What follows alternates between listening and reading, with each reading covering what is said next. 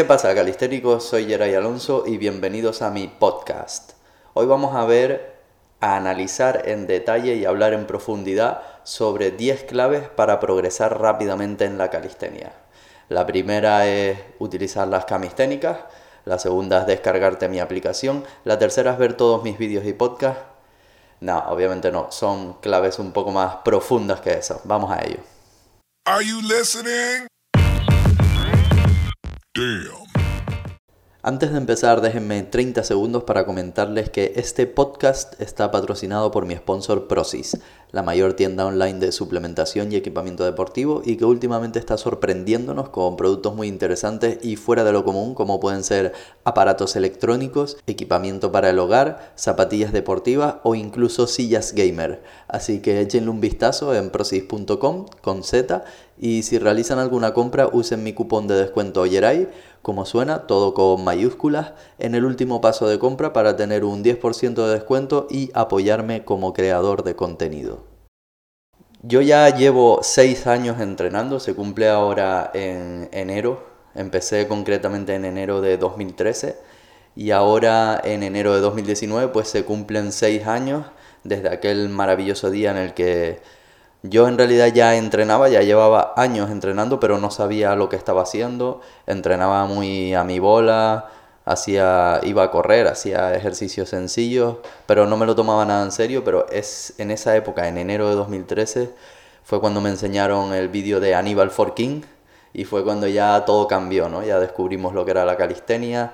Eh, nos motivamos a intentar sacar los diferentes trucos, vimos que existían los muscle up, hasta ese entonces nosotros pensábamos que lo que hacíamos nosotros, que eran dominadas explosivas y pullover y cosas así, como que eso ya era lo, más de lo más, que no se podía hacer nada más difícil. Y cuando vimos eh, los muscle el back lever, las planchas, el front lever, la bandera, flipamos un poco, la verdad. Bueno, la cuestión es que ya llevo seis años entrenando, eh, es tiempo, y a lo largo de todo ese tiempo entrenando y queriendo y buscando mejorar, eh, me he dado cuenta de que hay cosas que me han hecho perder el tiempo y sin embargo hay cosas que han sido muy útiles para avanzar rápidamente y que si las hubiera sabido desde el principio, ahora tendría un nivel mucho mayor, la verdad. Así que para ahorrarles a ustedes ese trabajo de prueba y error y de no saber muy bien lo que están haciendo,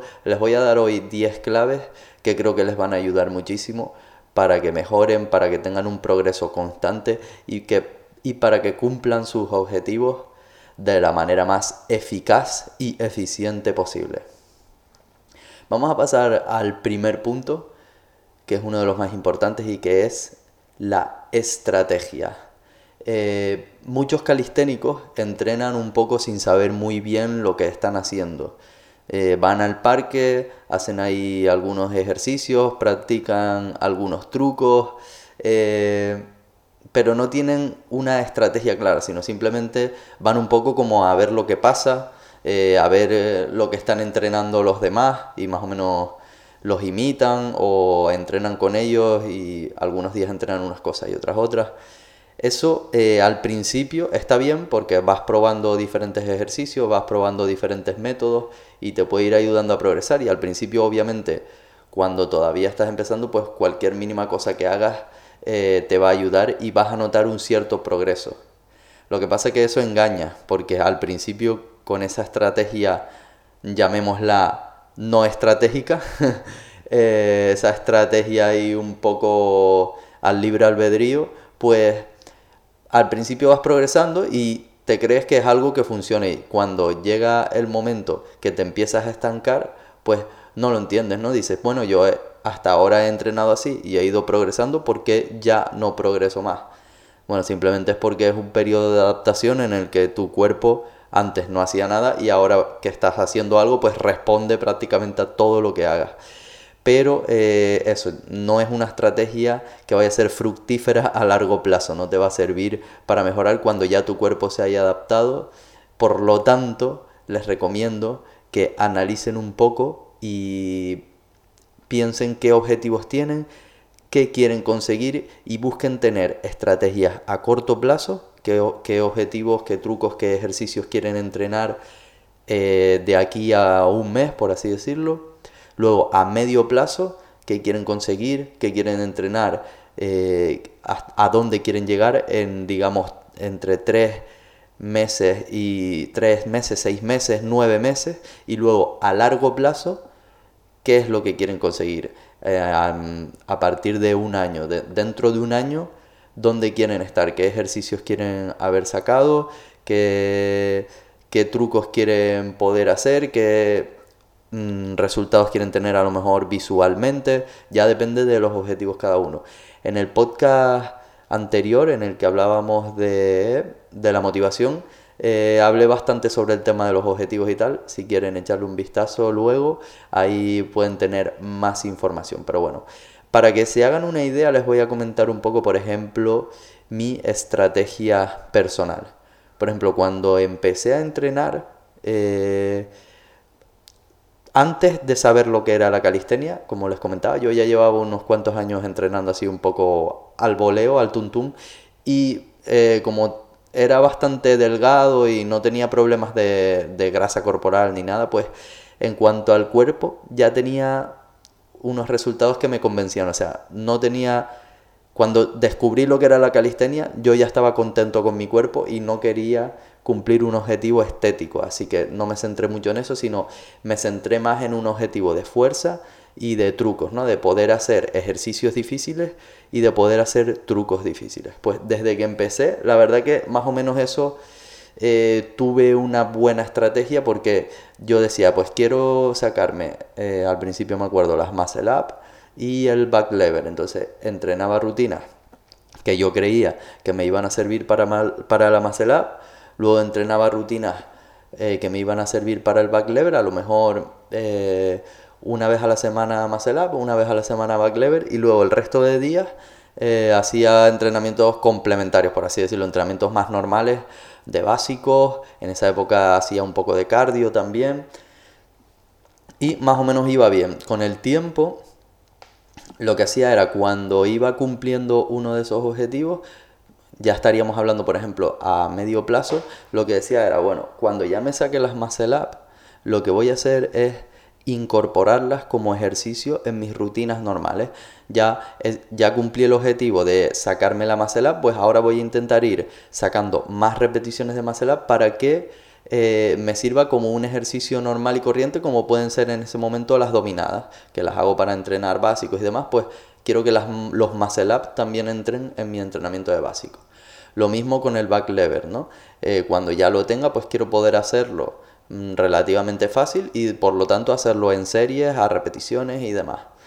Luego pues empecé a pasar a eh, front lever, bandera, pino, planchas, con todo hice más o menos lo mismo, lo iba sacando y luego intentaba ir añadiendo o el ejercicio final o las progresiones más difíciles, los ejercicios más difíciles que se usan para entrenarlo a mi rutina normal y que pasaran a hacer ejercicios básicos. Por eso siempre he dicho que una de las cosas más bonitas de la calistenia es que a veces los trucos o ejercicios que te parecen imposibles cuando los empiezas a intentar sacar, llega un día en el que pasan a ser tu calentamiento prácticamente o un ejercicio normalillo de tu rutina.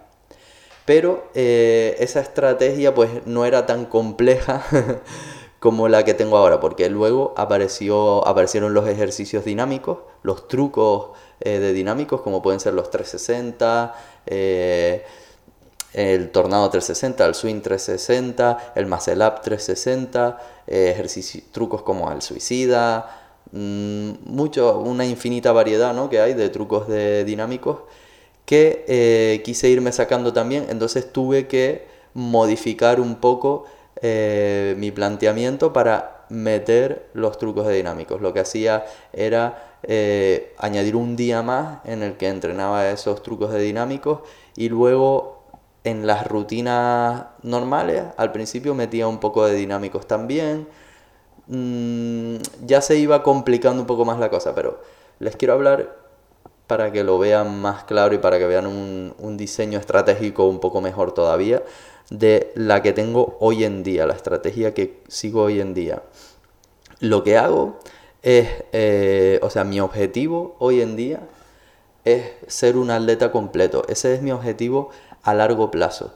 Eh, lo que quiero es ser un atleta que tenga bueno, buen nivel de dinámico, buen nivel de tensión, buen nivel en básicos y buen aspecto físico y un aspecto físico completo, que no, que no sea el típico pues que no tiene pierna, ¿no? Eso es básicamente, y tampoco que no sea el típico que tiene una mala postura con la espalda redondeada. Entonces, ese es mi objetivo a largo plazo. Por lo tanto, lo que enfoco mi entrenamiento es en trabajar todo, trabajar un poco de dinámicos, un poco de tensión, un poco de básicos, un poco de postura, eh, eh, bastante pierna, no un poco, sino bastante pierna para compensar y demás. Eh, es un objetivo ambicioso, pero yo lo puedo cumplir o sea, se dice, se suele decir que el que mucho abarca poco aprieta, ¿no? Que si intentas cumplir muchas cosas a la vez, pues puede que no lo consigas. Pero en mi caso, como me dedico profesionalmente a la calistenia, sí que puedo plantearme un objetivo así bastante ambicioso como ese. ¿Por qué? Porque puedo entrenar todos los días de la semana o casi todos seis días a la semana. Entonces sí que me puedo plantear una, una rutina así. Además que puedo hacer entrenamientos bastante largos de bastantes horas todos los días. ¿Cómo lo estoy distribuyendo hoy en día? Pues la semana, pues lo que hago es, eh, al principio de todo, de casi todas las rutinas, de todas no, pero de casi todas las rutinas, de casi todos los días, de días de entrenamiento, meto eh, entre media hora a 45 minutos de freestyle de ejercicios de dinámicos sobre todo, en los que voy practicando, hago tres o cuatro intentos de los ejercicios que me quiero sacar. Si quieren les hablo un poco a corto plazo, estoy eh, terminando de perfeccionar el Swing 360, que lo volví a sacar desde cero porque no me gustaba como lo hacía y lo volví a empezar de cero. Eh, estoy perfeccionando el Tornado 360, que me pasó lo mismo, no, lo hacía bien y volví a empezar de cero para volver a hacerlo bien y que sirva. Estoy terminando de sacarme el 540, que a veces me sale, a veces lo fallo, a veces me caigo y a veces me sale bien. Y algunos truquitos más sueltos para hacer en combos. Eso lo hago al principio de cada entrenamiento, hago tres o cuatro intentos de cada cosa, voy mirando cómo va y luego, si tengo tiempo, hago un día completo a la semana en el que solo hago freestyle y me grabo para vídeos de Instagram y demás. Eh, luego, como también quiero ser un atleta completo en tensión, al principio de cada entrenamiento también siempre meto un poco de tensión. Por ejemplo, el día que me toca front lever, hago rutina de front lever eh, al principio del entrenamiento hago el ratito de dinámicos y luego en la parte de tensión pues no hago mucho front lever porque ya lo voy a hacer en la rutina, pero sí que hago planchas que quiero mejorarlas bastante, le estoy dando bastante caña. Eh, V-sit, que es uno de los objetivos a medio plazo que quiero, es tener un buen V-sit. Eh, y hago un poquito de front también, pero sin pasarse. Eso a lo mejor son 15-20 minutos, eh, un intento de plancha maltesa, que es una de las que me estoy sacando una, un press de full que me lo saqué ya pero quiero mejorarlo, eh, un press a straddle, una full planche suelta y una straddle suelta y una V-sit y ya eso lo hago más o menos rapidillo y ya paso a la siguiente parte del entrenamiento que sería lo que me toque ese día. Eh, como les comentaba, hago un día de front lever, un día de plancha, un día de pierna, un día de V-sit como lo quiero sacar para hacer un tutorial de YouTube y demás, pues le dedico un día completo. Luego un día de postura. Y los días que me sobren, a veces hago un día de freestyle, mm, a veces hago un día solo de básicos, pero ya, eso ya depende un poco, ¿no? Eh, esa sería la otra parte de la rutina. Y luego al final de la rutina meto un poquito de básicos que es otro de los objetivos para ser un atleta completo, es poder hacer bastante bien los básicos. Y eh, lo que hago suele ser el desafío del mes de mi aplicación de Calistenia App, que todos los meses metemos un desafío de 21 días, que son 21 días seguidos entrenando, y suele ser mm, de básicos, ¿no? Porque la aplicación se centra bastante en los básicos. Por ejemplo, hoy en día estamos haciendo el desafío de cuerpo completo y es una rutina de seis ejercicios a tres series cada uno eh, de cuerpo completo, de ejercicios básicos y demás. Está bastante guay. Eh, la verdad que lo estamos disfrutando un montón, los, los, desafíos son un éxito también en cuanto al público en general, porque a la gente le encanta eso de tener un desafío cada día, una rutina que hacer cada día, las van cumpliendo y las van ahí compartiendo en Instagram y demás. La verdad que estamos súper contentos y me está sirviendo para meter ahí todos los días al final de mi entreno un poquito de básicos, una rutinita. Las primeras, los primeros días suelen ser, bueno, suelen ser son muy fáciles porque los diseño yo, no me voy a hacer ahora como que caen del cielo, los diseño yo, ¿no? Y lo que hago es poner los primeros días fáciles y luego poco a poco, progresivamente ir avanzando hasta que los últimos días son eh, un infierno, ¿no? Pero bueno, hemos hecho ya un desafío de hombros, hemos hecho uno de abdominales, ahora estamos haciendo el de cuerpo completo y más adelante haremos uno de flexibilidad que es bastante importante también. Pero bueno, esa es otra de la, de la parte que hago en, mi entrenamiento. Y luego, como les comentaba, pues también entreno pierna bastante duro y todo eh, va acorde con mi estrategia. Por lo tanto, tenemos estrategia a corto plazo, eh, mejorar un poco en V-sit, mejorar un poco en dinámicos, mejorar un poco en tensión, eh, entrenar bien básicos, entrenar bien pierna, entrenar la corrección de postura, que si la quieren tengo un vídeo en YouTube y lo pueden ver cómo es. Eh, mejorar un poco la flexibilidad. Luego, objetivo a medio plazo, pues tener una buena V-sit, tener un buen 540, tener un buen eh, swing 360 y tornado. Lo que quiero es tener una base muy buena, tanto de los dinámicos principales, como son el swing 360, el tornado 540, como de los ejercicios de tensión principales, que son las planchas y el front lever principalmente, y eh, a largo plazo poder utilizar toda esa base para hacer unos combos muy guapos de dinámicos de tensión y en cuanto al aspecto físico pues estar bien compensado, tener unas buenas piernas y eh, tener una buena postura. Aparte de lo que les comentaba de ser bastante bueno en básicos y resistencia también. Mm, apuesten si lo conseguiré o no. Yo confío bastante en mí mismo y soy bastante optimista, así que creo que lo haré. Eso, ese es el objetivo a medio plazo y a largo eso, tener todo ya perfectamente completado. Eh,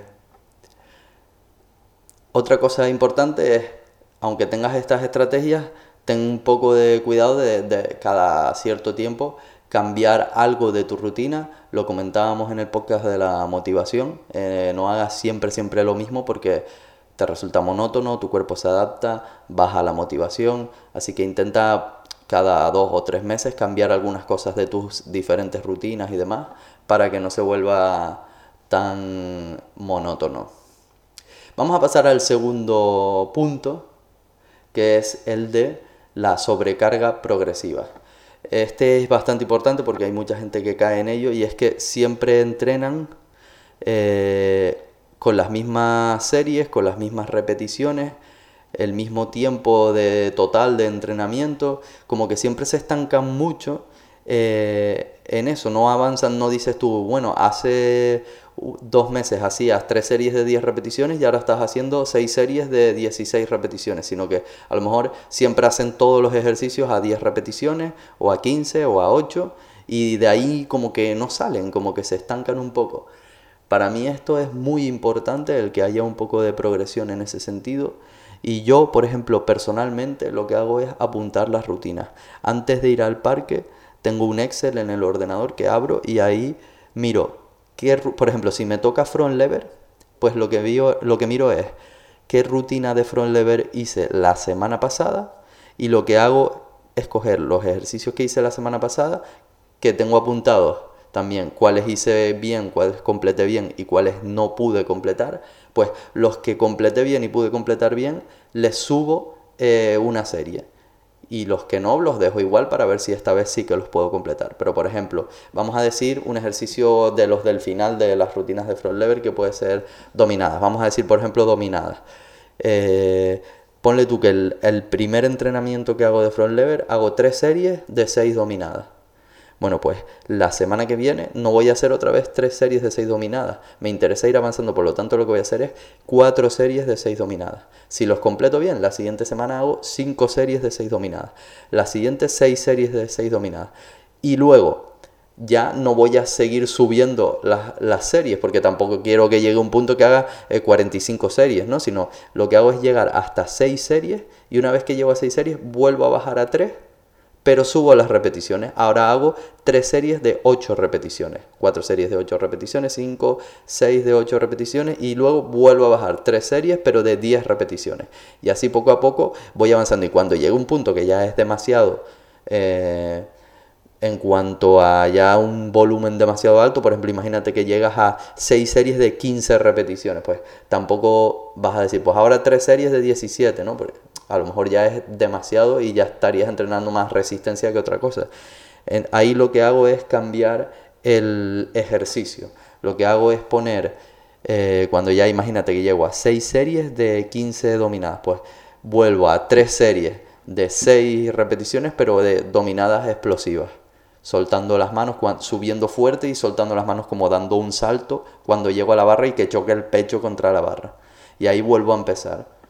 Esa es la estrategia que estoy siguiendo en cuanto a sobrecarga progresiva con todas mis rutinas. Lo estoy haciendo en las rutinas de front lever, en las rutinas de plancha, en las rutinas de pierna, en la rutina de V-sit, en todas hago este, esta sobrecarga progresiva apuntando qué ejercicios hice bien, cuáles hice mal y subiendo las series, subiendo las repeticiones. Incluso puede haber una tercera variable que por ejemplo me pasa en el caso de piernas que es subir el peso. Por ejemplo, si estás haciendo sentadilla con peso en las rutinas de pierna, pues primero subes las series, por ejemplo, tres series de seis repeticiones de sentadilla con 50 kilos Luego cuatro series de 6 repeticiones con 50 kilos, 5 series de 6 repeticiones con 50 kilos, 6 series de 6 repeticiones con 50 kilos y ahora subo las repes, vuelvo a bajar a 3 series y ahora son 8 repeticiones con 50 kilos. Llego hasta 6 series y luego subo las repes otra vez a 10, o sea, bajo otra vez las series a 3 y subo las repes a 10. Pero cuando llega un punto que ya hago, por ejemplo, 6 series de 12, como ya me estoy saliendo del rango de hipertrofia, por así decirlo, lo que hago es subir el peso y vuelvo a bajar a tres series de 6 repeticiones, pero ya no es con 50 kilos, ahora es con 55 kilos. Vuelvo a repetir todo el, progreso, todo el proceso hasta que llego a 6 series de 15 repeticiones con 55 kilos y ahí vuelvo a bajar de nuevo al principio, 3 series de 6 repeticiones, pero con 60 kilos. Así se puede jugar hasta con 3 variables. Eh, otros ejemplos, por ejemplo, con tiempo. Eh, imagínate, en las rutinas de front, como yo ya más o menos tengo el front, aunque es un ejercicio que me cuesta muchísimo, pero más o menos lo tengo, eh, lo que hago es, por segundos, tres series de 3 segundos de front lever, cuatro series de 3 segundos de front lever, cinco series de 3 segundos de front lever, seis series de 3 segundos de front lever. Luego, vuelvo a bajar a tres series, pero subo los segundos. Ya no son tres segundos, son cuatro. Ahora son tres series de cuatro segundos de front lever. Vuelvo a repetir subiendo la serie y luego cinco segundos. Y así voy aumentando el tiempo y la verdad que me está yendo muy muy bien esta estrategia de sobrecarga progresiva y estoy muy contento con, cómo, con los resultados que me está dando. Tanto que he decidido buscar la forma de meter esto en la aplicación en Calistenia App y es una cosa que, vamos a hacer que se llaman rutinas inteligentes, que lo que vamos a hacer es que la aplicación vaya analizando cómo avanzas en cada ejercicio, va a saber si te salen bien o te salen mal y lo que va a hacer es irte cada semana modificándote la rutina para irte aumentando las series, irte aumentando las repeticiones en función de lo bien que vayas haciendo cada rutina. Ya lo verán, lo meteremos dentro de poco en próximas actualizaciones de la aplicación de Calistenia App y lo podrán utilizar, así no se enrollan tanto con los Excel ni nada, sino que lo hace la aplicación automáticamente y les va recomendando nuevos ejercicios y demás. Vamos a pasar al punto 3, que es el de analízate a ti mismo. Esto es algo que me ha costado a mí muchísimo y que es algo de lo último que he corregido prácticamente, que es verte a ti mismo haciendo los ejercicios en vídeo y realmente ser 100% sincero de si lo estás haciendo bien o lo estás haciendo mal. Por ejemplo, es algo que me pasó en el reto contra Joel, el vídeo que hice para YouTube del reto contra Joel, que mm, recibí muchísimas críticas porque las flexiones no las hice bien. Y yo ni siquiera sabía que no las hacía bien. Yo pensaba que las hacía bien. ¿Por qué? Porque la... cuando bajaba cada repetición, los labios, mi cara, rozaba el suelo. Entonces yo decía, estoy llegando a rozar el suelo, o sea, no puedo bajar más, por lo tanto las estoy haciendo a rango completo. Pues resulta que no, que como yo tengo el cuello un poco hacia adelante por el tema de la postura y demás, pues cuando la cara me rozaba el suelo, el pecho estaba a 10 centímetros todavía del suelo. Entonces, después de eso, pues obviamente me ha servido para corregirlas y aprender a hacer las flexiones bien, pero claro, que haya tenido que pasar seis años para que yo me dé cuenta que no estaba haciendo las flexiones bien, es un error muy grave. Eso lo tenía que haber corregido en el primer mes prácticamente. Entonces, ¿qué les recomiendo yo? Que se graben hasta haciendo los ejercicios más sencillos y se echen un vistazo, sobre todo bien desde perfil, desde frente, para ver si están haciendo el rango bien eh, completo, como tiene que ser, si están eh, tirando más de un lado que de otro. Todo eso son cosas que deben corregir y que tienen que analizarse.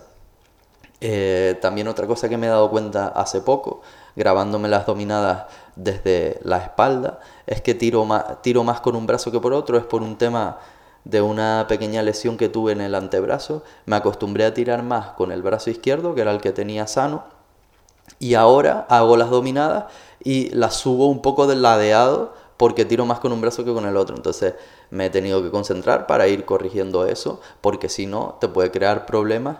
Todas estas descompensaciones musculares eh, te crean problemas luego de lesiones. Y en caso de, por ejemplo, lo de las flexiones, de no hacerlas a rango completo, pues lo que haces es trampear y no trabajar como tienes que trabajar en ese ejercicio.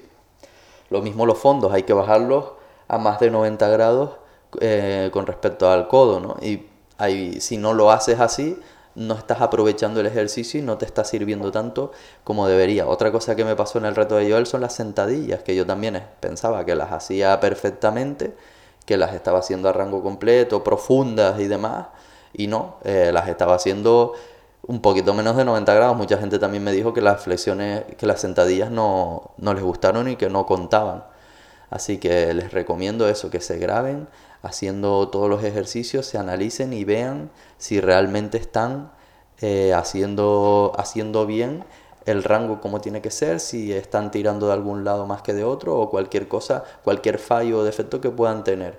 Por muy fácil que sea el ejercicio, ¿eh? también hay mucha gente que se piensa que hace las cosas súper bien y no las hace mal y, y dices tú, no, no corriges mucha gente que hace planchas sin bloquear bien los codos o que las hace con el culo muy alto, con mucha curvatura lumbar, el pino y demás.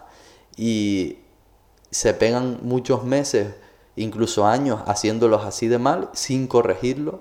Y cuando tú los ves lo piensas y dices, no, este tío lleva un año haciendo el pino igual de mal y no lo, y no lo corrige. Y es porque a lo mejor nunca se graba, nunca se analiza, nunca nunca es crítico consigo mismo, de decir, no, tengo que mejorarlo. Y, no lo, y ni lo intenta, ¿no? Y se queda así y, bueno, tú tampoco le vas a estar, les vas a estar diciendo nada, ¿no? Pero, pero es, una situación un poco fea porque como tampoco la gente no quiere ser mala y decirle, mira, eso lo estás haciendo mal, pues nadie le dice nada y él está tan contento, pero en el fondo todos los que le vemos sabemos que no lo está haciendo bien y es un poco una situación incómoda, la verdad. Así que Ténganlo en cuenta. Vamos a pasar al cuarto punto, que es el de organizar bien la semana. Lo que quiero decir con este punto es que busques la forma de colocar tus días de entrenamiento de la forma más óptima posible. ¿Por qué? Por ejemplo, un caso práctico que suele pasar mucho. Cuando tú haces un día de freestyle, eh, un día en el que solo haces trucos en barra y demás, te suele pasar que cuando terminas tienes los callos reventados, tienes los callos hechos polvo, las manos te duelen un montón, igual que si a lo mejor haces un día con muchas dominadas o lo que sea.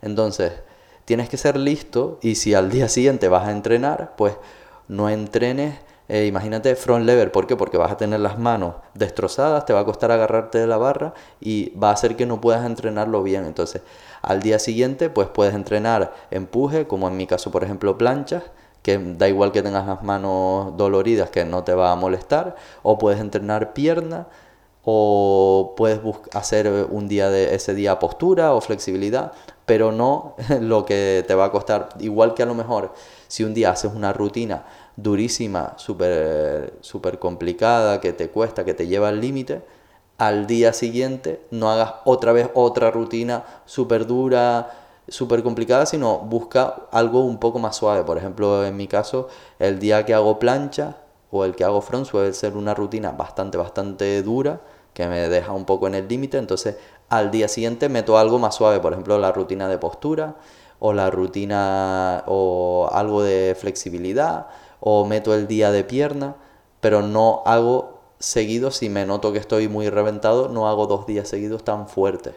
Eh, hay un vídeo en YouTube en el que hablé de esto en detalle que se llama Cómo planificar tu entrenamiento y ahí les explico un poco más en detalle cómo jugar con todos esos factores, pero vamos, que es un poco por sentido común y por lógica, ¿no? Analiza qué vas a hacer hoy y cómo te quedaste hoy después del entrenamiento y por lo tanto eh, mira a ver qué vas a hacer mañana. Pero atentos, cuidado con esto, no lo usen como excusa, porque hay mucha gente que es en plan, uff, hoy entrené un poquito fuerte, así que mañana no hago nada, o mañana entreno muy, muy suave. Entonces con la tontería lo que hacen es un día medio fuerte, dos días suaves, porque al día siguiente todavía están cansados y todavía están doloridos los pobres, y entonces no, uff, hoy tampoco, porque desde la rutina del lunes pasado, pues todavía estoy hecho polvo, entonces claro ser realista también y no lo utilices como excusa para entrenar muy poco, ¿no? No pasa nada tampoco porque hagas dos días más o menos fuertillos y luego uno más suave, luego uno muy, muy, muy fuerte y otro suave,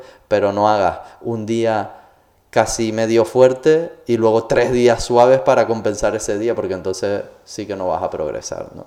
Bueno, lo explico más en detalle en ese vídeo si quieren mirarlo. Le echan un vistacillo.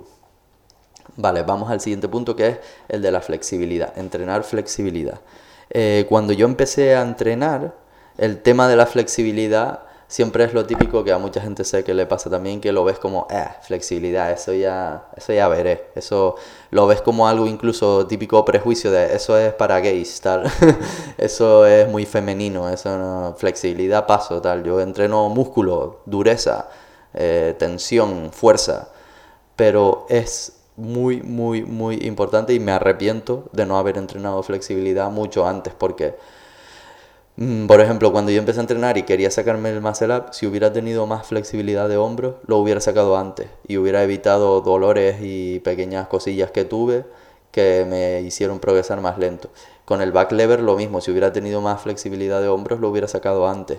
Eh, las planchas, la plancha straddle por ejemplo, si hubiera tenido más fuerza, más flexibilidad de piernas, la hubiera sacado antes, porque cuanto más abras las piernas, más fácil es la straddle.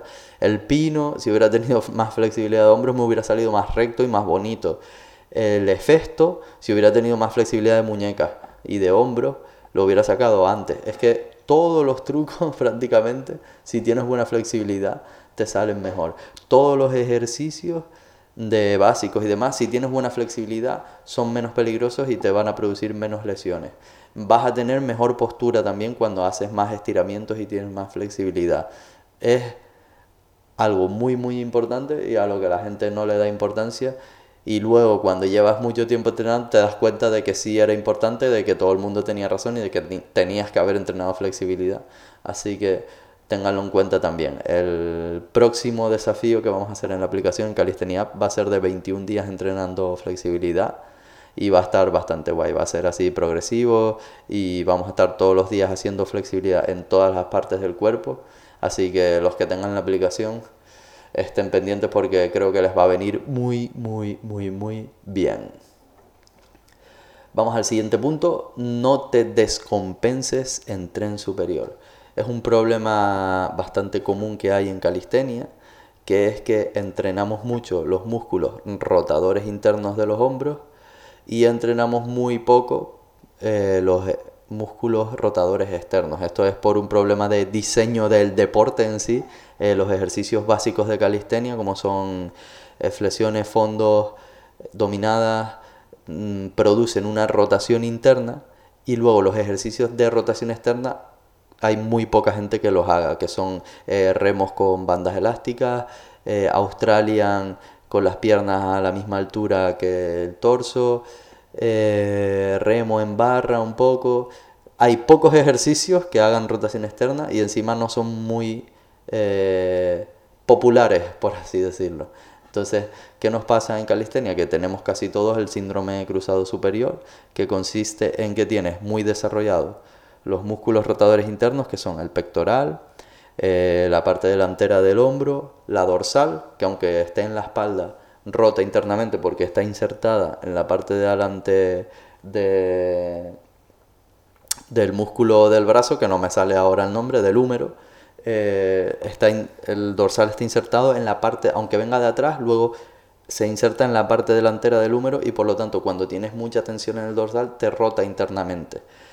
Luego eh, tenemos eso muy desarrollado, tenemos muy desarrollado el trapecio superior y sin embargo tenemos muy poco desarrollado el trapecio inferior, los músculos rotadores externos, los subescapulares y demás y los flexores del cuello. Por lo tanto, eso hace que tengas la cabeza adelantada, la espalda redondeada y los hombros hacia adelante. La típica postura de chepa, ¿no? Por como se suele decir en España, es tener chepa. Pues esto eh, es muy común en todos los calisténicos y les recomiendo que desde el principio que empiezan a entrenar lo tengan en cuenta para que no caigan en ello y que lo puedan ir corrigiendo. ¿Cómo se corrige? Entrenando ejercicios de rotación externa. Sobre todo es muy fácil con las bandas elásticas. Por ejemplo, atas la banda elástica y haces un movimiento de rotación externa del hombro, eh, atas la banda elástica y haces un remo hacia atrás, si quieren ver eh, los ejercicios como son, busquen en YouTube un vídeo que tengo sobre la postura, pongan Jerai postura y ya les sale. Y ahí ven todos los ejercicios y los estiramientos, porque también otra cosa que hay que hacer es, aparte de fortalecer el trapecio inferior y los rotadores externos con esos ejercicios con las bandas elásticas, lo otro que hay que hacer es estirar eh, los rotadores internos, el pectoral, estirar el hombro, estirar el pectoral, estirar la dorsal para que eh, no estén tan contraídos, no estén tan congestionados y no roten tanto internamente. No es muy difícil de corregir, es sencillo en realidad, pero claro, hay que hacerlo y hay que hacerlo todas las semanas y hay que tener cuidado porque si no al final estamos todos chepados, como pasa en la mayoría de parques que hay mucha gente muy chepada. Ahora, siguiente punto, no te descompenses en tren inferior tampoco. Eh, otro de los fallos de la mayoría de los calisténicos es que no entrenan pierna. Eh, no es algo que se considere tan importante. La mayoría de trucos espectaculares en calistenia y ejercicios más complejos son de tren superior, front lever, todo el mundo quiere sacarse el front lever, quiere sacarse las planchas, el back lever, el muscle up, pero muy poca gente pues le llama la atención los ejercicios de pierna, aunque hay algunos que están guapos, como los pistol squad, pistol squad explosivos, shotgun squad, demás, pero mm, ahora mismo no son tan populares y la gente no busca tener ese nivel en esos ejercicios y por lo tanto se centran mucho más en los ejercicios de tren superior y se olvidan un poco de las piernas. Eh, es importante, yo creo, porque primero porque evita lesiones, porque por ejemplo, si vas a entrenar dinámicos, y tienes las piernas fuertes, bien musculadas, tienes más protección contra lesiones de rodilla, lesiones de tobillo, contra caídas en general. Por lo tanto, está bastante bien tener las piernas. Y luego el aspecto físico.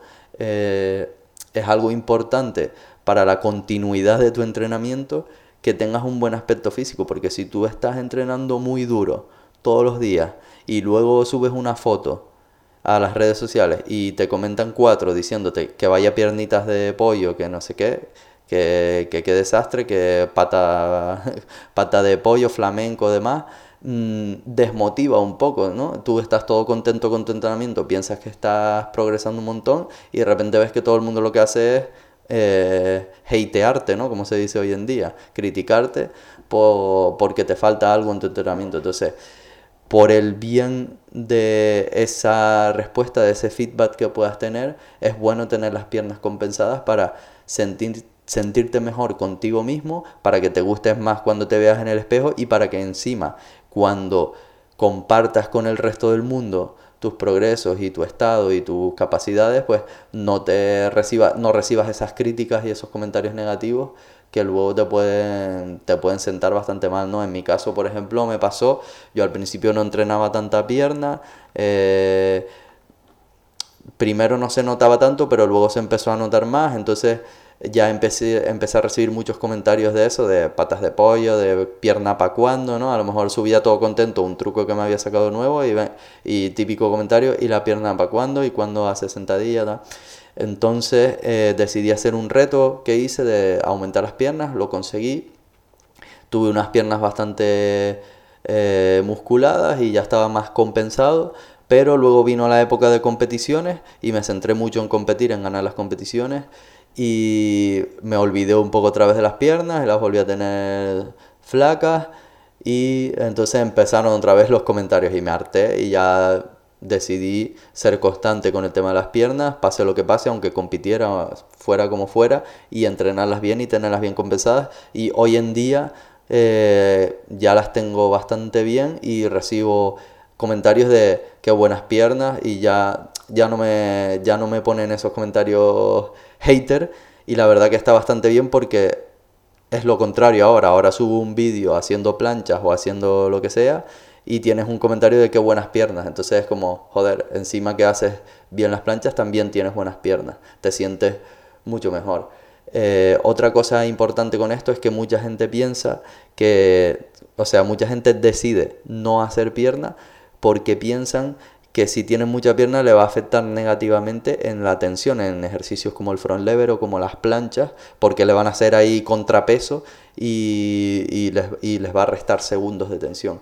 Yo personalmente he comprobado que esto no es así, eh, más que nada por un tema de física, de cuando te crecen mucho las piernas, lo que te crecen principalmente son los muslos, que es la parte superior de las piernas. Entonces no hacen tanto contrapeso como si estuvieran en la punta de los pies. Por ejemplo, si lo que te crecieran mucho fueran los tobillos, pues sí que te quitaría un montón de tensión, te quitaría peso porque está por un tema de física, ¿no? Porque hace más contrapeso cuanto más lejos esté del punto de apoyo, pero como los muslos están cerca del punto de apoyo, no se nota prácticamente nada. Yo hoy en día estoy mejor que nunca en, en planchas, estoy mejor que nunca en front y tengo más piernas que nunca, o sea que en mi experiencia personal puedo corroborar que no que eso yo creo que es un mito. De hecho hay mucha gente que tiene buenas piernas y tiene buena tensión y no pasa nada.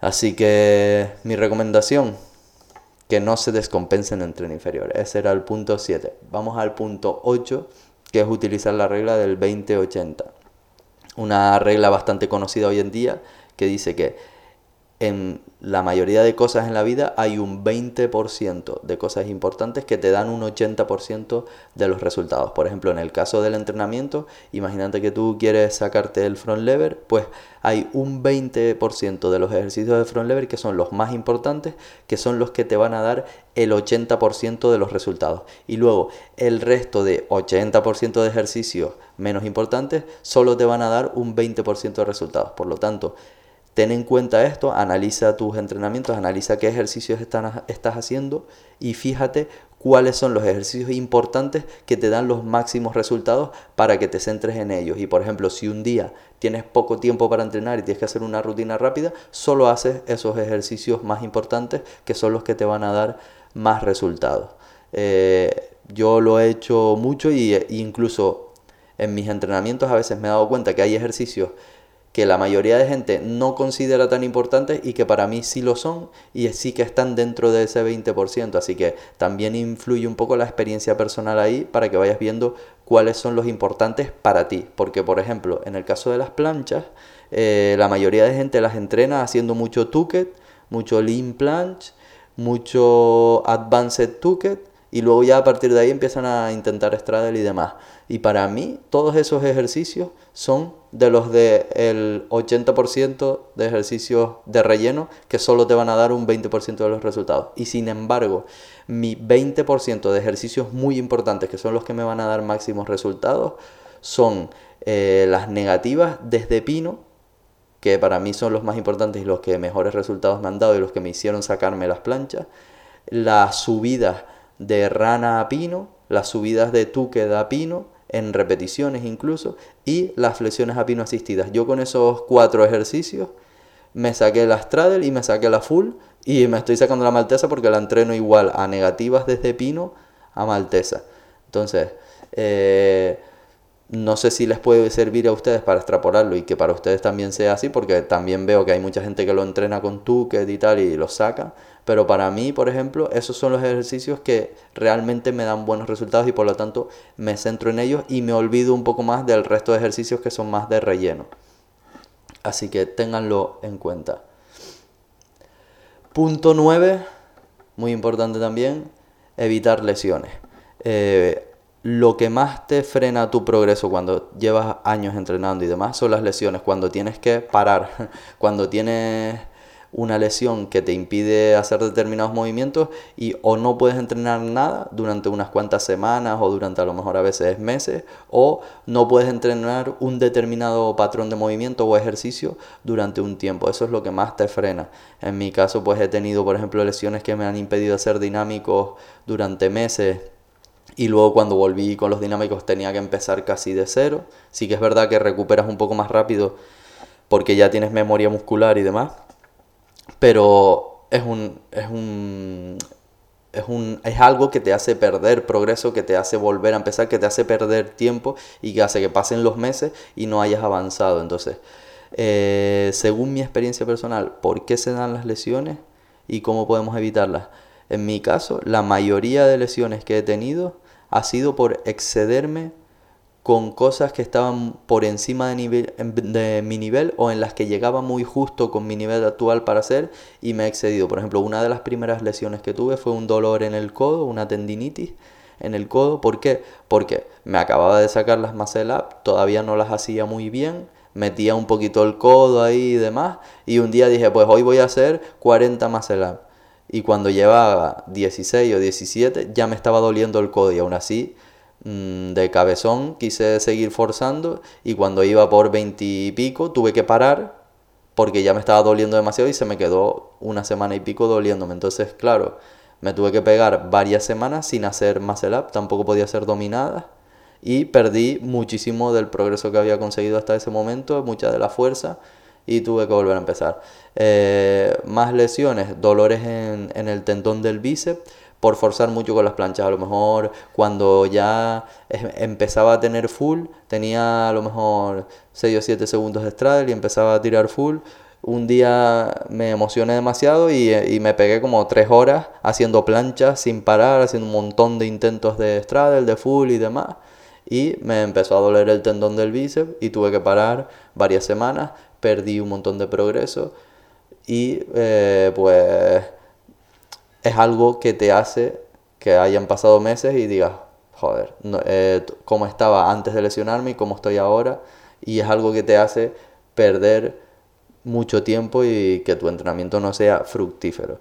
La siguiente que tuve importante así con el tema de cuando estaba sacándome el efecto encima, que ya me había sacado mi primer efecto, aprendí a hacer un truco que se llama cambio a dislocación, en el que te balanceas en la barra, giras las muñecas y eh, te agarras en posición con las manos cambiadas como con dislocación. ¿Qué pasa? Que cuando me estaba sacando ese truco, como no lo hacía muy bien, cada vez que lo intentaba me daba un golpe en el antebrazo con la barra. Mm, como tenía prisa, quería sacármelo, estaba motivado y demás, pues hice en un día como 15 o 20 intentos y de tanto golpe en, en el antebrazo me dio una tendinitis en la zona como de la muñeca tirando hacia el antebrazo y eh, me dolía un montón tanto que no podía hacer efecto y por lo tanto me había justo sacado el efecto, tuve que parar de entrenar y cuando volví a intentar efecto que habían pasado un mes y pico, eh, casi no podía ni empezar a subirlo y tuve que volver a empezar y encima como el efecto es un ejercicio que me cuesta tanto y voy tan justito, pues tardé meses en volver a poder hacer un efecto, que fue cuando ya pude volver a sacármelo, sacar el tutorial y demás. Por lo tanto, las lesiones tengan muchísimo cuidado, no sean, no sean emocionados cuando tengan trucos nuevos, no se pasen repitiéndolos muchas veces, háganlo solamente dos o tres veces eh, al día, no hagan más, tengan cuidado, no fuercen. Y en cuanto a los dinámicos, lesiones fortuitas de caídas y demás, lo que les recomiendo es que siempre tengan colchonetas, colchones, eh, suelos que no, que no sean muy duros para practicar los dinámicos y amigos que les puedan agarrar en caso de que sea necesario. Vamos a ir cerrando ya con el punto 10, que es una especie de resumen de todo lo demás y que es ser inteligente. Como les comentaba también en el podcast de la motivación, que es una de mis premisas básicas, es ser inteligente, piensa, utiliza el cerebro, diseña y planifica tu entrenamiento, piensa qué estás haciendo, qué quieres conseguir, cuál es tu objetivo, cómo puedes organizar tus semanas para intentar que sean lo más eficaces posibles para cumplir ese objetivo, cómo puedes diseñar tus rutinas, qué ejercicios vas a utilizar, piensa, piensa, piensa, dale vueltas, dale vueltas, analiza tu entrenamiento, analízate a ti mismo, analiza cómo haces los ejercicios, analiza cuáles son tus prioridades y aplícalas a tu entrenamiento. Espero que les sirva para reflexionar bastante todo lo que hemos hablado en este podcast y sobre todo este último punto que es una especie de resumen que espero que les haya gustado. Voy a ir cerrando ya, que llevo aquí un buen rato hablando y yo solo y estoy bastante ya apagado. Pero bueno, espero que les sirva, espero que les haya gustado. Eh, espero que nos veamos en próximos podcasts o vídeos de YouTube, donde sea. Si les ha gustado, denle like, comenten, eh, denme ideas para nuevos vídeos y nuevos podcasts. Y nos vemos pronto.